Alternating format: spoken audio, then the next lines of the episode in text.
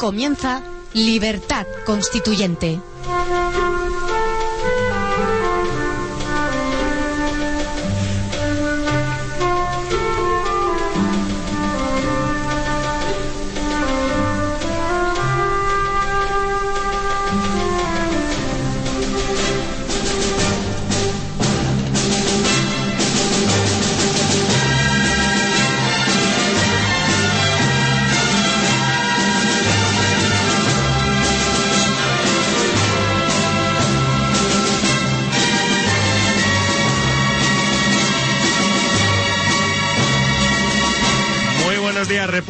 Son las 8 y 3 minutos del martes 13 de diciembre y esto es Libertad Constituyente, un programa dedicado al análisis, el debate y la instrucción política con los principios de la lealtad, la verdad y la libertad.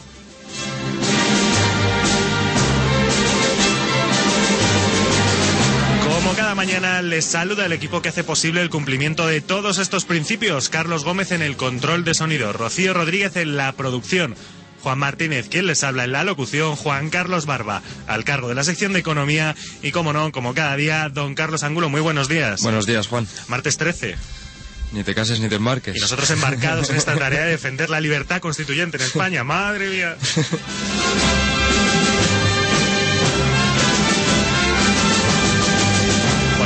Sorna porque no está el mercado ni la situación, desde luego, para muchas bromas. Y comenzamos ya, que nos trae hoy para, para abrir fuego, para abrir el programa de Pues- forma editorializante. Pues para abrir fuego un, un artículo de nuestro compañero Antonio Muñoz Ballesta, desde Murcia, que se titula La nación política y la república constitucional. Muy bien, un tema de, de- de calado. Sí, ya veremos a estas horas cómo sienta, pero bien. bien, bien, hay que desayunarse con fuerza, claro que sí. Pues cuando quiera, el micrófono es suyo. Pues el artículo dice así. Hay quien sostiene que la nación es una creación del Estado moderno o que el Estado puede crear de la nada a las naciones. Es una confusión bastante habitual entre los intelectuales de la partidocracia, pues están acostumbrados a verlo todo desde el punto de vista del poder ejecutivo estatal. Ellos mismos son unos órganos más del Estado de partidos para su protección ideológica. No son conscientes de la diferencia entre lo político, que está en el dominio del Estado, y la política, que está en las esferas de la representación y del gobierno. Pero las personas que viven naturalmente y con lealtad a la verdad de la libertad política colectiva, tal afirmación no deja de ser un despropósito y un absurdo. Pues lo natural es que la nación y la política se relacionen de manera inversa a como lo ven los filósofos del Estado de partidos. Lo natural es que la política se construya desde la nación y sus electores, y no al revés, como dicen los mencionados intelectuales, es decir, que la política construya las naciones. No digo que no tengan nada que ver, obviamente. Por ejemplo, el presidencialismo mantiene unida a la nación, pero que el poder ejecutivo o la política pueda imponer las características de una nación es otra cosa muy distinta, a que las reglas del juego político sirvan para conservarla y además, la política no puede establecer las costumbres de una nación o su lenguaje, su lenguaje o forma de ver la vida que es imposible. El concepto de nación política no significa la sub- subsunción de la nación o su sociedad en el Estado. Esa es la pretensión de la filosofía partidocrática, pero no es la intención de la filosofía de la libertad colectiva. Pero entonces, ¿qué sentido le damos nosotros a la idea de nación política? ¿Qué relaciones naturales se pueden y deben producir entre nación y Estado?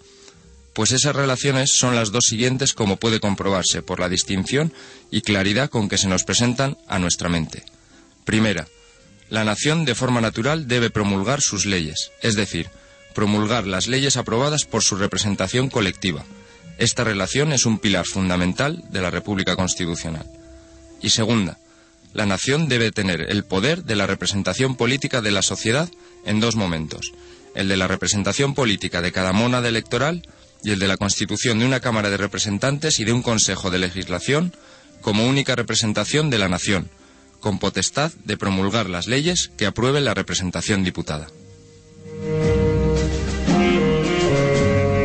Pues hay que recordarles a nuestros oyentes que si un editorial de esta, de esta calidad intelectual, pero también de esta densidad conceptual, es demasiado para ustedes, pues siempre nos pueden escuchar en diferido a través de dos canales, www.radiolibertad.com o www.diariorc.com. Nosotros pasamos ya para quitarnos las legañas a la actualidad informativa. Están escuchando Libertad Constituyente.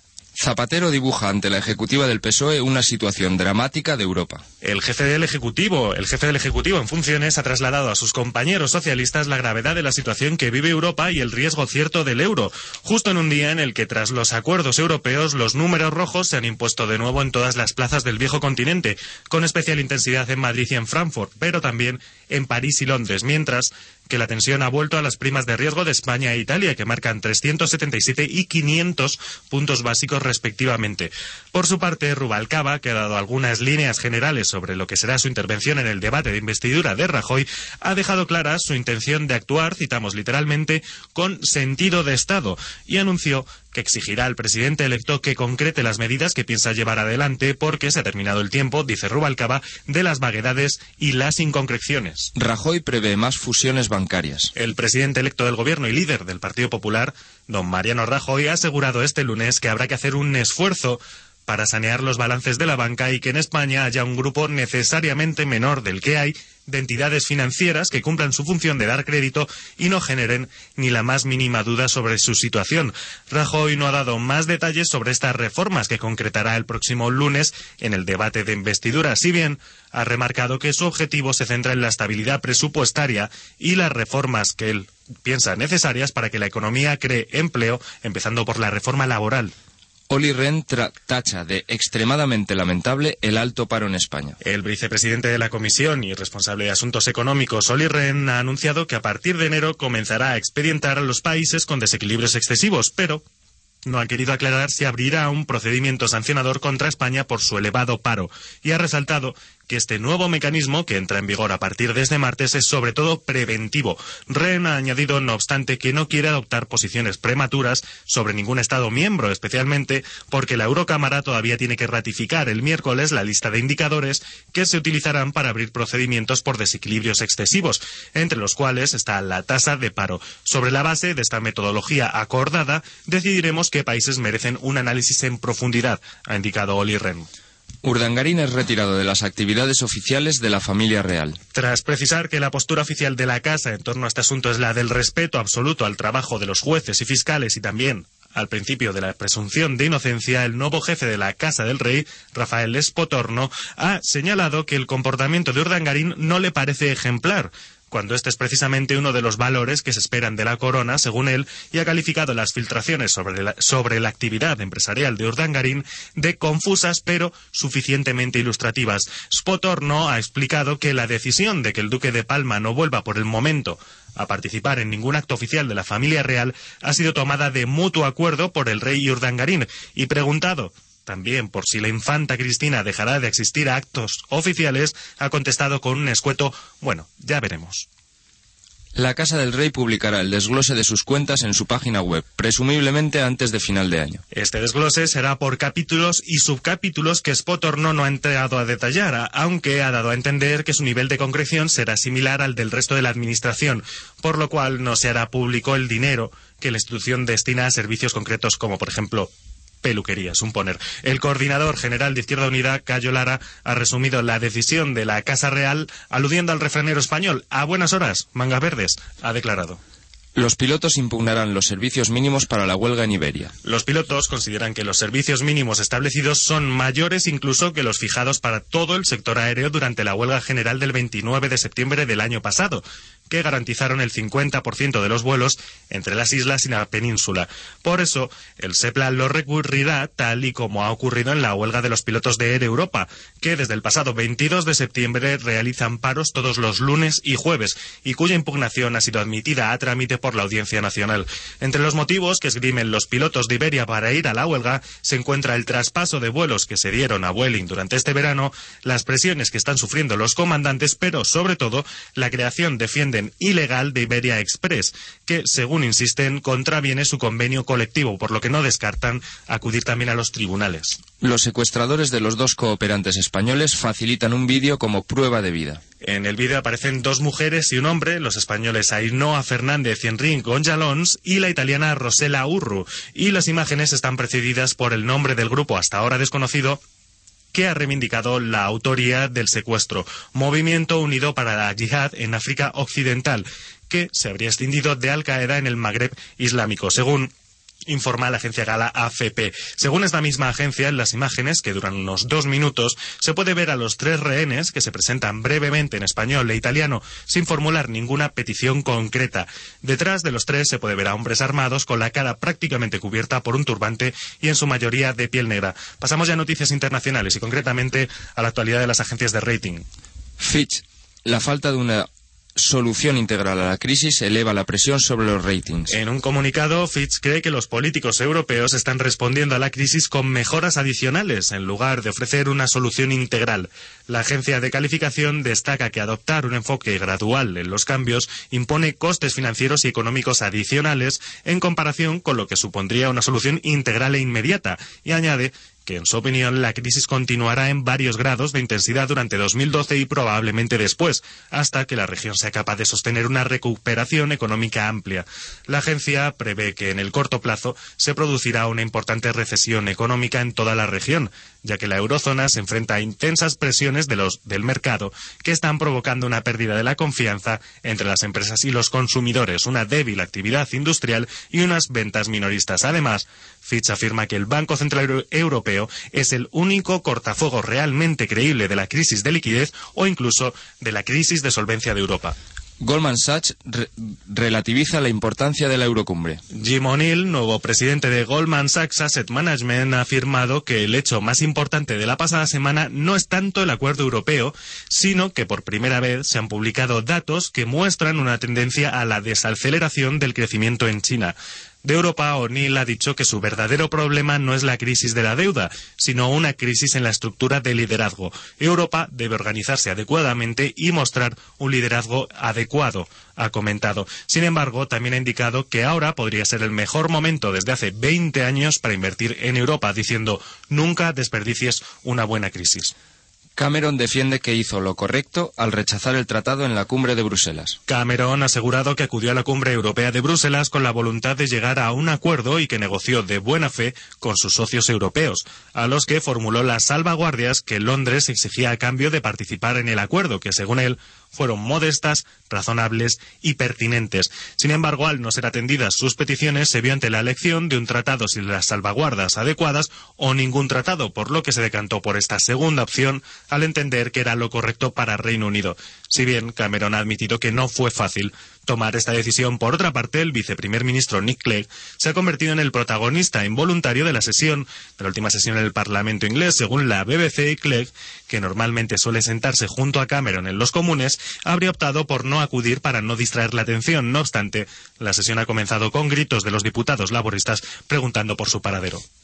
Monti afronta su primera huelga general de tres horas. A pesar de que Monti se reunió este domingo durante dos horas con las fuerzas sociales en un intento de desconvocar la huelga, la Confederación General de Trabajadores, la Confederación de Sindicatos de Trabajadores y la Unión de Trabajadores confirmaron este domingo que se mantendría la huelga en toda Italia, ya que Monti se negó a modificar la reforma de las pensiones que los sindicatos calificaban de poco equitativa.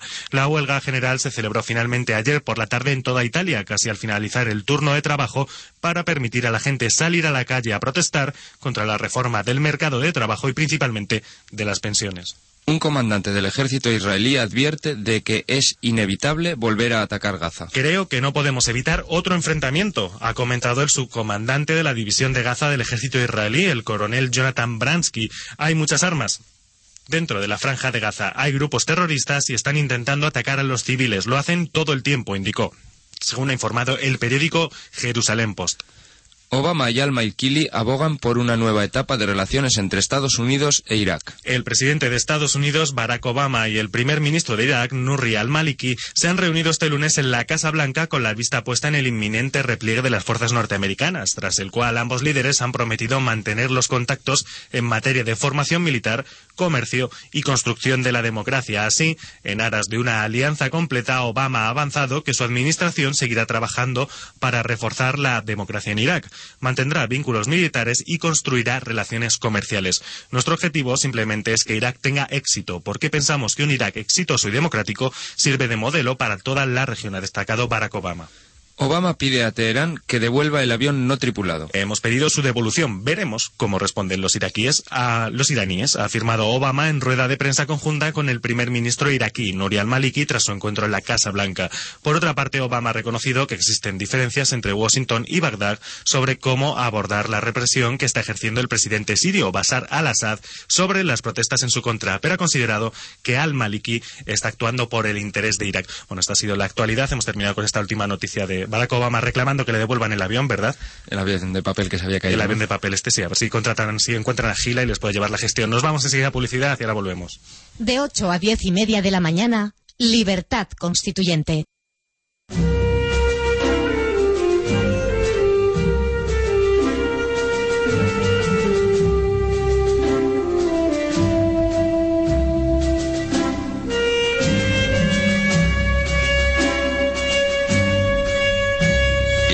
Escuchando Libertad Constituyente, de lunes a sábado de 8 a 10 y media de la mañana y de 12 a 2 y media de la madrugada. Continuamos aquí en Libertad Constituyente en el 107.0 y emprendemos ya nuestro habitual y diario y diaria lectura crítica de la prensa, comenzando, como no podía ser de otra manera, sí podía ser de otra manera, pero la verdad es que siempre lo hacemos así, por el diario El País, el país que trae en portada como titular principal El rey aparta a Urdangarín por su comportamiento y citan no ejemplar. El abogado del duque replica la ejemplaridad la marca la ley y la corona publicará en la web un desglose de todos sus gastos, haciendo referencia por supuesto a la Casa Real. Bueno, esto me recuerda cuando el rey también apartó a algunos de sus socios en los negocios, ¿no? Pues Mm. a Mario Conde o a De la Rosa o a Prado y Colón de Carvajal. Mm. Ha ido apartando a, a bastantes. Mm. En este caso Urdangarín. Hombre, la verdad es que aquí el, el- ayer el señor Spotorno incurrió en cierta contradicción lógica, ¿no? Porque, bueno, por un lado defendía la presunción de inocencia de Urdangarín, pero por el otro lado anunciaba que le alejaba y decía que la conducta había, había sido no ejemplar. Con lo cual, bueno, si la conducta había sido no ejemplar, de alguna forma eh, implícita aceptaba esas, esas informaciones, ¿no? Esas filtraciones que calificaba de, de ¿cómo las calificaba? De confusas, pero, pero aún así de muy ilustrativas. Sí. Sí, además el, el hecho de que el, para que fueran ejemplares o no las actuaciones, él, él lo, lo decía que estaba fijado por ley, lo que era ejemplar. Hmm. Lo cual me parece algo Claro, calamitoso, y, vamos. y esto es lo que el abogado del Duque de Palma, o sea, ya tenemos al abogado del Duque de Palma, de Iñaki Urdangarín, enfrentado con la Casa Real, porque el abogado del Duque de Palma dice que la ejemplaridad la marca la ley. Eh, No- eso es no la- que- esas son las declaraciones a las que yo me refería. que Efectivamente. quiere decirse que, claro, si no me imputan, pues entonces mi conducta es ejemplar, ¿no? Efectivamente. Bueno, pasamos a más noticias en la portada del país. Las acusaciones del caso Camps buscan jurados sensibles a la corrupción. Eh, Camps, que por cierto declara hoy en Valencia, ¿no? Si no me equivoco. Creo que era hoy, sí. Sí, hoy declaran hoy. Bueno, Ayer, se, ayer se limitaron a, a, a fijar el jurado. Efectivamente, sí. Ayer no se, no se produjo declaración alguna, hoy sí que se producirá, así que tendremos que estar muy atentos a la actualidad que se produzca desde el Tribunal Superior de Justicia Valenciano. Pasamos más noticias del país. Rajoy coloca en las Cortes a dos políticos de bajo perfil para evitar tensiones, concretamente a Posada y a García Escudero. Posada para el Congreso de los Diputados y García Escudero para el Senado. Ahora le llaman bajo perfil a no tener personalidad.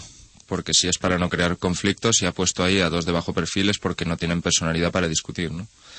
Efectivamente. Bueno, también más noticias en la portada del país. Las bolsas y la prima de riesgo rechazan los resultados de la cumbre europea. Después hablaremos bastante de esto. Y el tercer mayor oligarca de Rusia desafía a Putin en las presidenciales. Pasamos ya al diario El Mundo.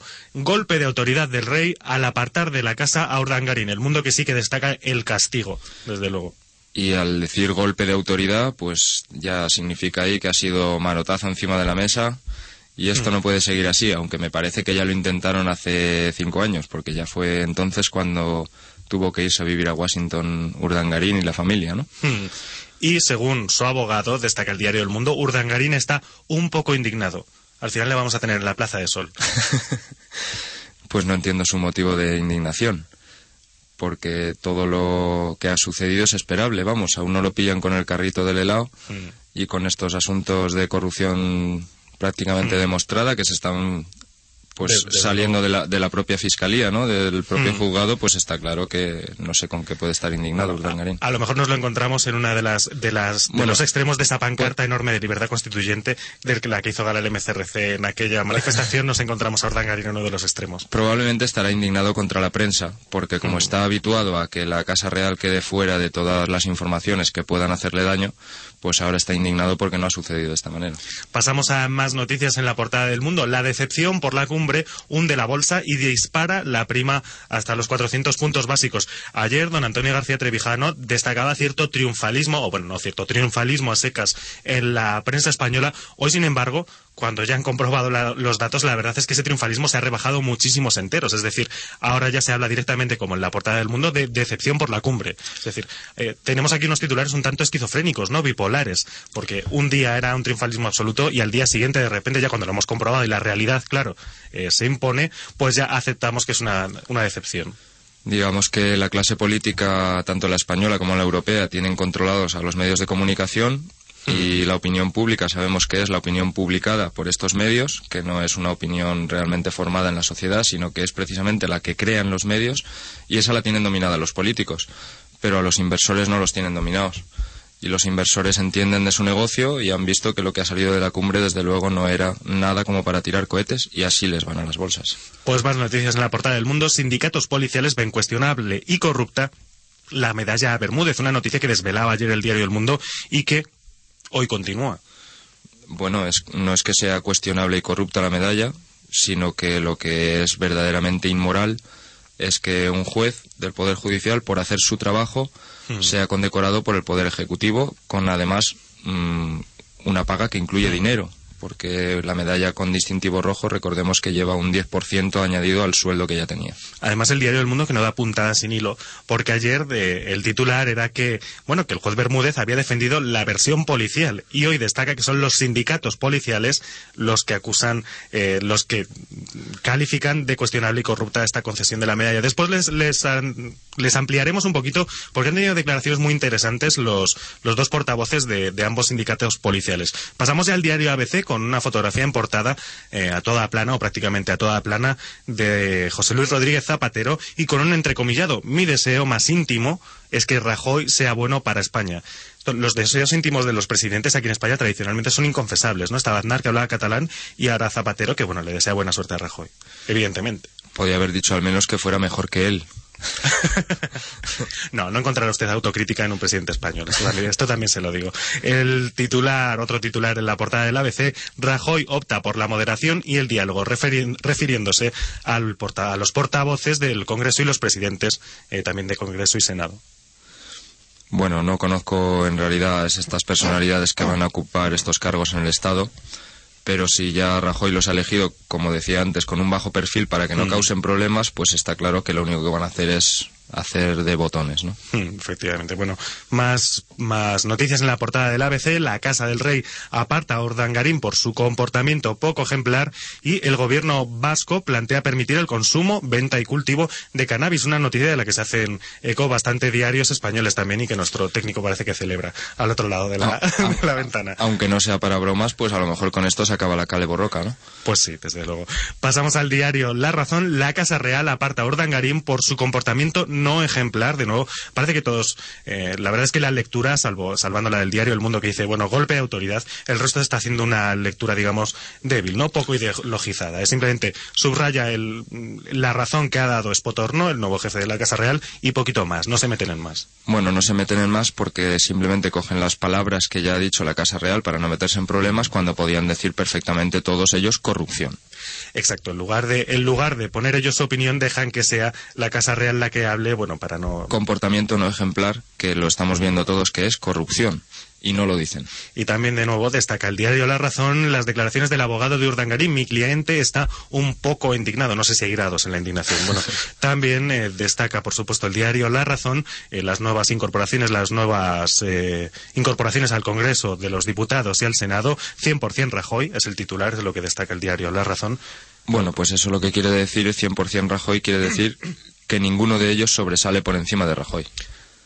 Sí, efectivamente, sí, hace, hace un poco lo que hacían referencia a los demás. Bueno, ellos eh, también dicen que Rajoy es un líder de perfil ideológico bajo, ¿no? Que sí, sí que se ha venido haciendo tradicionalmente esta lectura. Pues más bajo todavía los más, más bajo aún.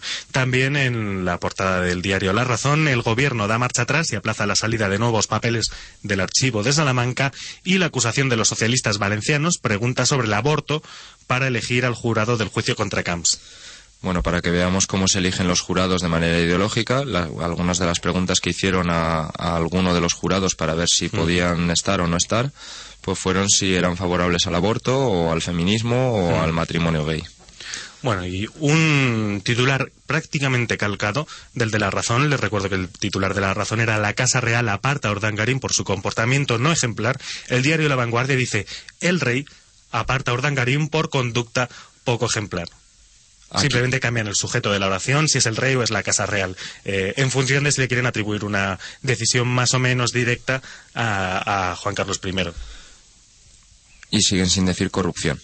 Efectivamente. Porque lo de la conducta poco ejemplar es corrupción. Mm el diario La Vanguardia, que hace una lectura un poco diferente eh, de los nombramientos que hizo ayer Mariano Rajoy. Si el resto destacaba en el perfil ideológico bajo, el diario La Vanguardia destaca más bien que son sus fieles. Rajoy sitúa a sus fieles al frente del Congreso y el Senado. Es decir, hacen una lectura evidentemente en clave de, bueno, de fidelidad, de que les puede controlar ni más ni menos. Lo que estábamos diciendo de perfil mm. bajo quiere decir que ninguno de ellos va a sobresalir sobre él, mm.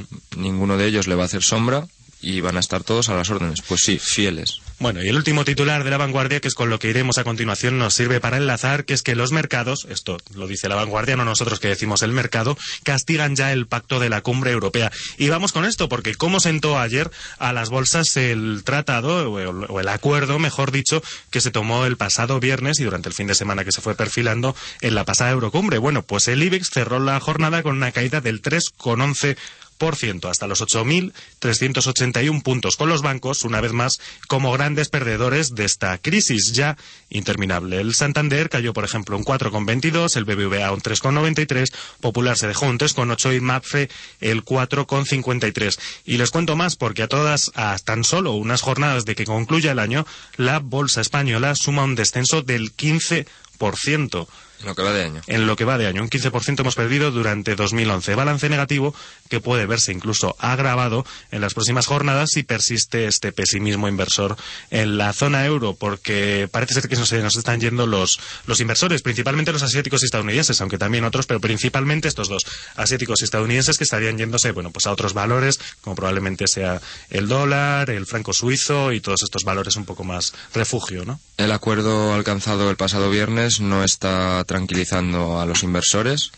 Y todo lo contrario, parece ser que hay una fuga de capital desde activos en euros a activos en otras monedas fuera. Y eso quiere decir pues que los que tengan invertido en bonos de cualquier país europeo pues lo estarán pasando a bonos americanos o a bonos japoneses o a otro tipo de activo no denominado en euros. Eso es mala señal para la moneda mismo. Bueno, y durante nuestros titulares les hablábamos de las declaraciones que habían realizado Standard Poor's, también Fitch, dos conocidísimas agencias de rating. Bueno, pues ayer a las 11 de la noche, la tercera en discordia, Moody's, también salía a la palestra y amenazaba de nuevo con bajar la nota de ocho bancos y cajas de España. Concretamente serían CaixaBank, Banco Sabadell, La Caixa, Bank Inter, la patronal CECA, el Banco Cooperativo, Ibercaja, Caja Rural de Granada, Bankia, eh, su matriz, el Banco Financiero y de Ahorros y Lico Leasing estos serían todos los bancos españoles sobre los que pende la amenaza de que bueno que Budis le rebaje la nota. O sea que se libran los dos grandes, Santander y BBVA, y el resto están prácticamente todos en la lista. Y ya está. La fusión de Bankia finalmente no ha sido tan poderosa como se previó en un principio. La Caixa parece que está eh, perdiendo También fuerza, efectivamente. Así que bueno, esto por parte de España. El resto de plazas europeas pues tampoco tuvo ayer un buen día, desde luego, y sufrió retrocesos que rondaron el 3%, con los bancos también, evidentemente, y aseguradoras como principale- principales valores bajistas. La jornada también tuvo un tinte negro en los mercados de, en el mercado de deuda pública. La prima de riesgo española volvió ayer a dispararse por encima de los 400 puntos básicos, aunque al final de la jornada bajase hasta los 377, 17 más que el viernes. Eh, bueno, parece que no, la verdad es que no ha apagado ningún fuego, ¿no? Este, este, No, estas eh. medidas del- de la última Eurocumbre. La clave está en que el problema de la crisis, la causa de la crisis es un problema financiero Mm. y ayer no se tomó ninguna medida ni se debatió ninguna solución para el problema financiero. Y entonces, pues esto ha durado 24 horas. Bueno, y además hoy eh, recordamos que el Tesoro Público va a intentar colocar eh, una importante cantidad de, dinero, en letras concretamente a 12 y 18 meses. Y ayer tu- tuvimos una subida de la prima de riesgo, es decir, no esperemos que podamos colocarla toda, pero desde luego nos va a salir más caro. Las últimas emisiones en deuda a corto plazo como es esta, a 12 y 18 meses, ya las últimas veces, mm, la última en concreto, superó incluso el, el del porcentaje a 10 años. O sea, Sí. que llegó casi al 6%. Se ha colocado todo de momento, no nos hemos quedado como alguna vez se quedó Alemania sin colocar una parte, pero sin embargo, ¿a qué precio? A unos intereses, pues, prohibitivos. Efectivamente. Bueno, peor suerte si nos quejamos de la prima de riesgo española. Imagínense cómo está la italiana, eh, porque se disparó ayer tres- tre- 33 puntos básicos hasta los 454, después de que el bono a 10 años se situara en el 6,56. Y el Tesoro italiano, que tuvo que colocar, pasó ayer por el trance que pasará hoy el Tesoro español, colocó los 7.000 millones de euros previstos en títulos a un año con una rentabilidad del 5,95%. Ligeramente mejor, eso sí, que la anterior subasta. Pues nada, eh, no sé exactamente si esto será sostenible durante muchos más meses. Con las medidas que se tomaron el pasado viernes, lo que sí que parece que se soluciona es la papeleta a partir de dentro de unos tres meses, que es cuando entrarán en vigor las medidas. El Banco Central Europeo lo que ha hecho ha sido disminuir la calidad de los activos que puede aceptar como garantía para dar liquidez a los bancos y además ha elevado el plazo de un año que tenía como máximo Mm. a tres años. Con lo cual lo que estamos haciendo es darle una patada a seguir al problema. Estamos refinanciando la deuda que, que va a cumplir este año, la vamos a refinanciar pues a otro año, a dos años o a tres años, que es lo que permite el Banco Central Europeo. Pero recordemos que es una deuda que también tiene sus intereses aso- asociados, con lo cual el problema se está retrasando y se está agravando. Y mientras tanto, sin crédito para la economía real. Así que no pinta nada bien para este año y el señor Rajoy no sé si se empezará a dar cuenta de la que se le viene encima. Bueno, y si todavía no se han tomado el café, no se preocupen, que yo les voy a dar aquí unos datos que les van a parecer desde luego espeluznantes, porque si preocupantes son los niveles de la prima de riesgo española e italiana, fíjense que la, port- la portuguesa está en los 1097, la de Irlanda y Grecia escaló hasta los 674 y la de Grecia concretamente hasta los 3245 puntos básicos. En fin, una locura. Yo creo que ya no, ya no merece la pena ni siquiera seguirlo, probablemente, ¿verdad? La evolución de la, de la prima de riesgo griega. No, es que es un país que está quebrado y simplemente se está manteniendo artificialmente en la UBI como si estuviésemos impulsándole ahí pues todas sus constantes vitales de manera artificial. Grecia no, no debería ya en primer lugar haber entrado en el euro, se falsearon los datos para que pudiera entrar, se siguieron falseando los datos para que pudiera continuar la financiación del estado de bienestar en Grecia y sin embargo no se mejoraron en ninguna de ninguna de las maneras la capacidad productiva del país, ni la productividad, ni la competitividad, con lo cual se han quedado rezagados, pero muy rezagados y la verdad es que ahora lo están pagando. Bueno, pues continuamos con más Eurocumbre, con más reacciones a la Eurocumbre y que nos vienen en este momento desde Francia, porque los socialistas van a rechazar el acuerdo de Sarkozy en la cumbre de la Unión Europea. Eh, mientras tanto, el presidente francés insiste en que el pacto no cede soberanía y es solidario. Eh, concretamente afirma que es la solución más democrática y solidaria y subraya que no transferirá ni un solo ámbito nuevo de competencias. Esto es un- una eh, cita textual. Bueno, pues tiene razón el señor Sarkozy porque no habrá ningún ámbito nuevo de competencias que sea cedido, sin embargo, en los, ámbito- en los ámbitos en los que sí que hay cesiones, estas cesiones se profundizan. Con lo cual es un juego de palabras un poco de Sarkozy porque realmente sí que está cediendo más soberanía, en concreto el control, de, el control fiscal de los presupuestos. Mm. Eso hasta ahora no estaba y sin embargo el señor Sarkozy parece que pasa por, de puntillas por encima. Bueno, parece que se delatan las siguientes declaraciones, ¿no? Porque dice, eh, reforzaremos nuestra soberanía y nuestra independencia ejerciéndola con nuestros amigos, aliados y nuestros socios. Es decir, bueno, pues si tú eh, ejerces tu independencia sobre otro, este otro la debe perder, ¿no? La pierden los dos. Ah. Y el hecho de que diga que esto es más solidario, pues efectivamente, la soberanía que antes era de cada, de cada una de las naciones, ahora ya solo es una soberanía ejercida entre todos, hmm. pero fuera del alcance de los ciudadanos de todas las naciones de Europa.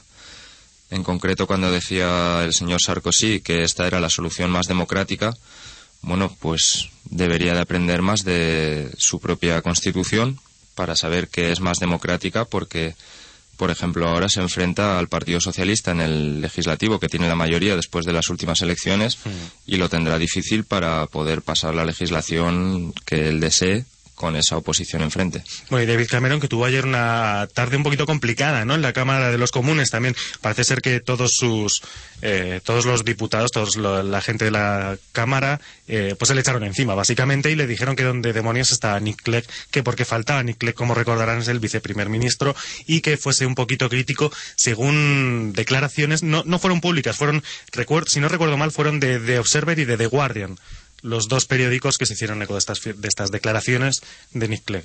Bueno, sí, la verdad es que chocó ayer la imagen de no ver a Nick Clegg, el segundo del gobierno, al lado de Cameron mientras daba las explicaciones y eso pues da a entender que hay una desavenencia clara y la propia justificación del señor Clegg que dijo que no asistía a la Cámara de los Comunes precisamente para que las cámaras y los demás diputados no se fijaran en su en su expresión corporal mientras hablaba Cameron. ¿no? Bueno, y pasamos ya, nos vamos de, la verdad es que de, Reino Unido nos vamos hasta Escocia, porque las decisiones de los ejecutivos de Royal Bank of Scotland llevaron al colapso al banco, ahora nacionalizado en un 83%. Esta es la conclusión a la que ha llegado el supervisor financiero británico FSA en un informe sobre la quiebra de esta entidad. Bueno, pues me parece bien que a posteriori se haya decidido hmm. echar un vistazo a las cuentas y ver de quién ha sido la responsabilidad, pero podían haberlo hecho antes, ¿no? Hmm. Porque supongo que esto no será flor de un día, quiero decir que no sería la decisión de la última noche la que quebró Royal Bank of Scotland, hmm. sino que sería una política que se llevaría a cabo durante un periodo de tiempo bastante alargado. Y los los ejecutivos al cargo de ese banco supongo que estarán auditados y que las cuentas del banco estarían auditadas por ese organismo regulador que entonces no descubrió la causa o, el hmm. posible camino hacia la quiebra que llevaba el banco. Bueno, nos acercamos ya a las nueve menos veinte, o son ya las nueve menos veinte minutos. Antes de irnos a publicidad, le vamos a dejar con unas declaraciones de Cristóbal Montoro para, bueno, eh, que reflexionen sobre ellas. Eh, Cristóbal Montoro, que ya saben que es el coordinador económico del Partido Popular, dijo ayer que el Estado tendrá que asumir su parte de responsabilidad a la hora de enfocar el saneamiento de los activos deteriorados en manos de las entidades financieras. Es decir, que el Estado tiene responsabilidad sobre los fondos tóxicos que los bancos, eh, con su gestión privada, hayan podido acumular. ¿Por qué lo dice el señor Montoro? Porque no encuentro otra razón lógica para que tenga que ser el Estado el que se encargue de pagar las pérdidas de unas empresas privadas que sacaron beneficio durante la época de la burbuja mm. y que no hicieron sus buenas previsiones para poder continuar con el negocio en el futuro y no tienen desde luego por qué recibir la ayuda del Estado. Efectivamente. Bueno, pues ahora sí, nos vamos un poquito a publicidad y enseguida volvemos aquí en el 107, Libertad Constituyente. Están escuchando Libertad Constituyente.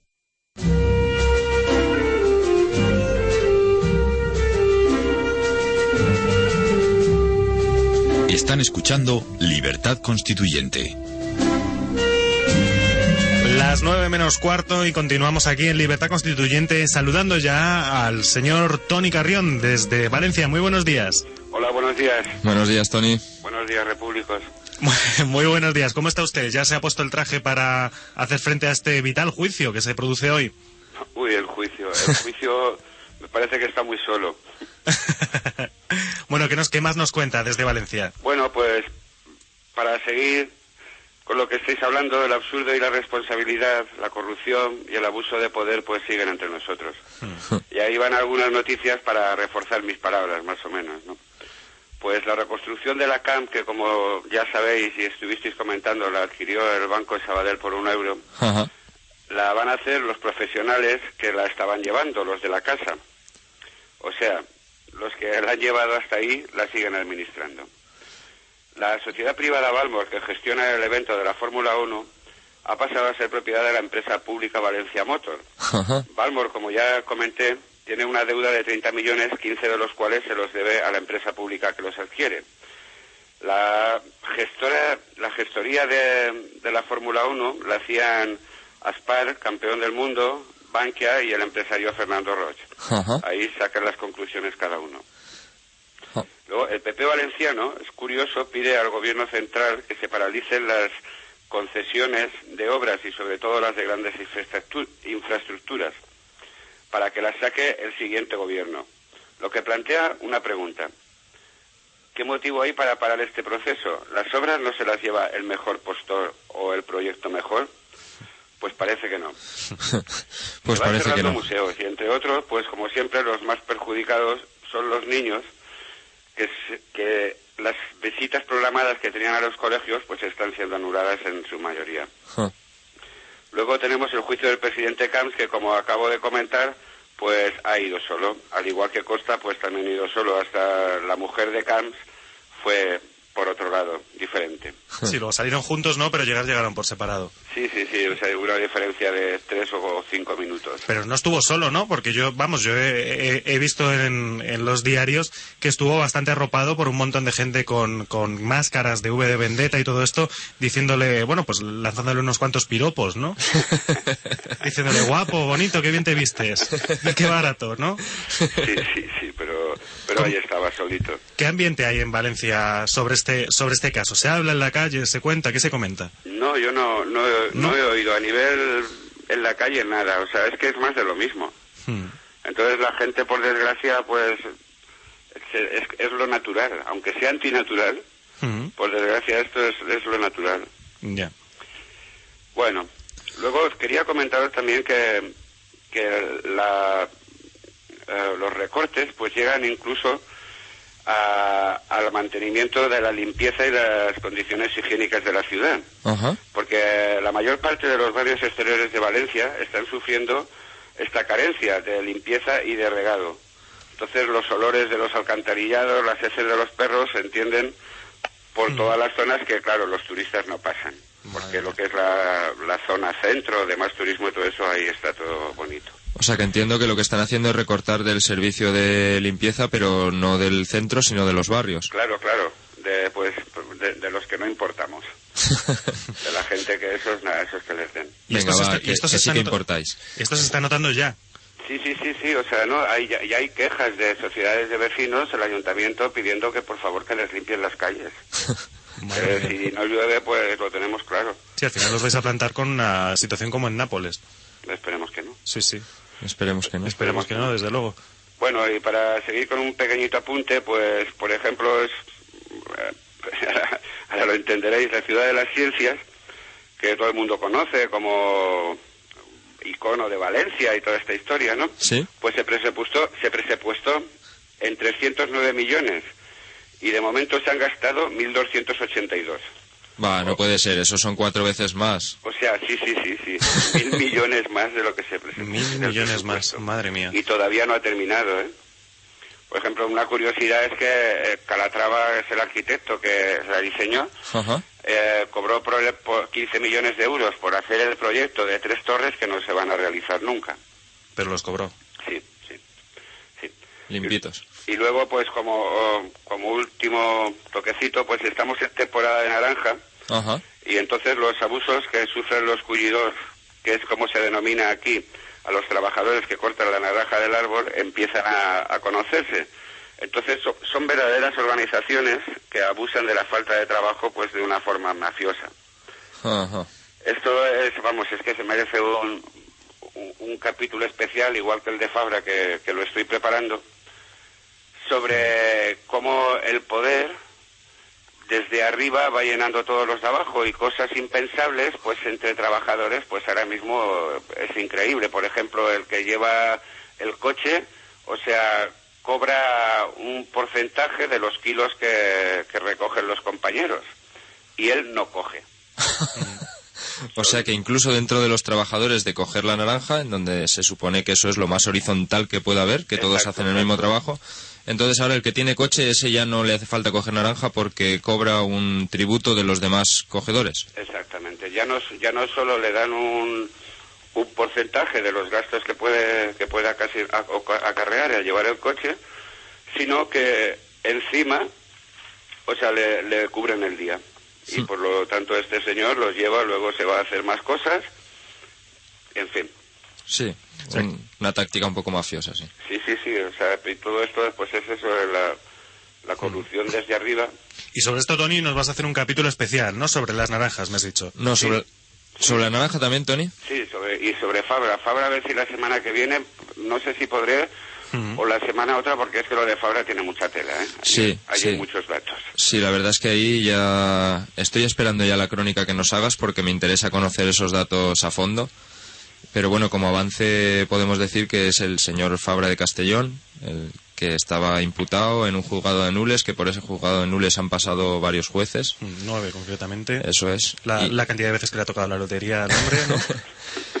Y bueno, que el señor Fabra, con su sobrina o sobrina nieta, que ya está metida por ahí también en las administraciones, son cinco generaciones de Fabras continuamente en el poder.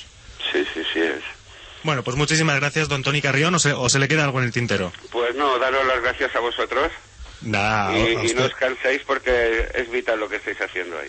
Aquí estaremos y usted con nosotros. Muchísimas gracias, don Tony Carrión. Muy Un bien. abrazo para Un abrazo, todos. Tony. Hasta luego. Bueno, Un pues abrazo, hasta luego. pasamos ya al último tema que, ata- que atacaremos en este, en este martes 13 de diciembre y en esta primera hora dedicada a los servicios informativos, que es ni más ni menos la noticia que destacaba ayer el diario El Mundo, que es la imposición de esta medalla al mérito policial con distintivo rojo. Esto del distintivo rojo es algo importante porque eh, supone una pensión de por vida al juez Javier Gómez Bermúdez, al magistrado que juzgó el 11M. Y hoy tenemos ya, eh, bueno, si ayer el diario El Mundo destacaba que esta medalla se le había concedido por razón de defender la visión de la policía del 11M en los juzgados, bueno, pues hoy son los propios sindicatos policiales los que hablan de esta concesión, de esta medalla. Y dicen los sindicatos policiales, vamos por ejemplo con el, con el SUB, el Sindicato Unificado de la Policía, que dice, desde hace muchos años venimos denunciando el sistema corrupto imperante en la concesión de recompensas prof- profesionales en el Cuerpo Nacional de Policía. Y no se quedan ahí, sino que el sindicato, eh, liderado por Sánchez Fornet, entiende que conceder una medalla a un magistrado no deja de ser la constatación de que no existe una efectiva separación de poderes y que las prácticas corruptas han, pro- han proliferado tanto y durante tantos años que han pasado a formar parte de la cotidianeidad. Pues sí, podemos entender esa entrega de medalla como precisamente un acto de corrupción legal e institucionalizada. Pues porque es el propio Poder Ejecutivo el que está premiando a un juez que en teoría debería de haber hecho su labor con independencia y sin embargo se le ha premiado por obedecer las tesis que defendía la policía en el juicio. Pues bueno, mayor corrupción que esta y además legal. Y además los dos sindicatos policiales que coinciden en la crítica en subrayar la falta de separación de poderes. Ellos sí consideran ambos, evidentemente, al judicial como un poder más, aunque aquí digamos que solo existe el poder ejecutivo y el legislativo, ellos sí lo consideran y dicen que no existe separación. También la Confederación Española de Policía, que es el otro sindicato eh, cuyas declaraciones recoge el mundo, asegura que la concesión de la Cruz al Mérito Policial es una decisión cuestionable, inapropiada y que no guarda la distancia mínima que debería regir las relaciones entre el Poder Judicial y el Poder Ejecutivo. Pues para qué repetir lo mismo, efectivamente, si es que lo dicen muy bien los dos representantes de los sindicatos policiales. No hay una separación de poderes, aunque no se considera el poder judicial un poder en sí mismo, pero el ejecutivo domina claramente al, al judicial, incluso pues con esta con estos premios que ofrece a los jueces. Es que es, Es impensable en, una democracia. Una medalla al mérito que, en, rigor, el, juez simplemente hizo su trabajo, que es eh, pues juzgar eh, de la forma que estimo más oportuna el, juicio que le, que le, tocase, ¿no? Eh, imagino, conceder una cruz al mérito por esto en principio no tiene mucho sentido, ¿no? Por hacer tu trabajo. No, lo que levanta es la sospecha de si verdaderamente hizo su trabajo con independencia o estuvo obedeciendo alguna orden que no, que no toca. Bueno, pues tenemos ya declaraciones de José Luis Rodríguez Zapatero al respecto del 11M. Saben que hasta ahora, bueno, eh, sí que había habido declaraciones de Esteban González Pons o de Javier Arenas, ambas dentro del Partido Popular, las dos que decían que, bueno, que el Partido Popular desde luego llegaría hasta el fondo de esto, pero en las filas del Partido Socialista hasta ahora no habíamos tenido ninguna reacción, o ninguna reacción al menos tan relevante como la que puede ser la del presidente del Gobierno en funciones, José Luis Rodríguez Zapatero, y que ha dicho pues que básicamente admitió que como en todo proceso judicial en este se pueden plantear nuevas circunstancias pero aún así criticó que se siga informando sobre el asunto y dijo hubo un proceso judicial con todas las garantías y una sentencia. Incidía Zapatero. Creo que está bastante zanjado. El 11M marcó la vida pública española, nos ha dejado una herida muy fuerte, hay mucha gente que sigue padeciendo mucho y cada vez que se reabre este debate sufre. Bueno, no sé qué decir, la verdad, pero desde, luego que el proceso judicial se haya realizado con garantías parece a todas luces falso. Cuando hemos descubierto ahora por las noticias del mundo en, esta, en estos últimos días como los testigos que imputan o que mediante sus declaraciones ha sido encarcelado el principal imputado de, de la trama del 11M, pues resulta que tienen todos los visos de ser falsas. Entonces no sé yo a qué garantía se referirá el señor Zapatero. Bueno, además a mí personalmente me recuerda la retórica que utiliza, me recuerda muchísimo a la que utilizan en las filas del Partido Popular para referirse a la memoria histórica, que si heridas abiertas, que si reabrir un debate que ya está zanjado. Eh, ahí es donde se nota que son la misma clase porque eh, tienen, las tienen declaraciones tipo, son casi como futbolistas, tienen declaraciones prefijadas que sueltan cuando toca. Saludamos ya a don Antonio García Trevijano, que nos acompañará en el próximo debate. Muy buenos días, don Antonio. Buenos días, amigos. Hola, buenos días, Antonio. ¿Qué tal, Carlos? Hoy que tendremos el debate, separar los dos poderes políticos, se queda usted con nosotros, ¿no? Sí, claro. Bueno, pues enseguida estamos con don Antonio García Trevijano, con Carlos Angulo y con mucha más gente aquí en el debate político, separar los dos poderes políticos. En Libertad Constituyente, hasta ahora. De 8 a diez y media de la mañana, Libertad Constituyente.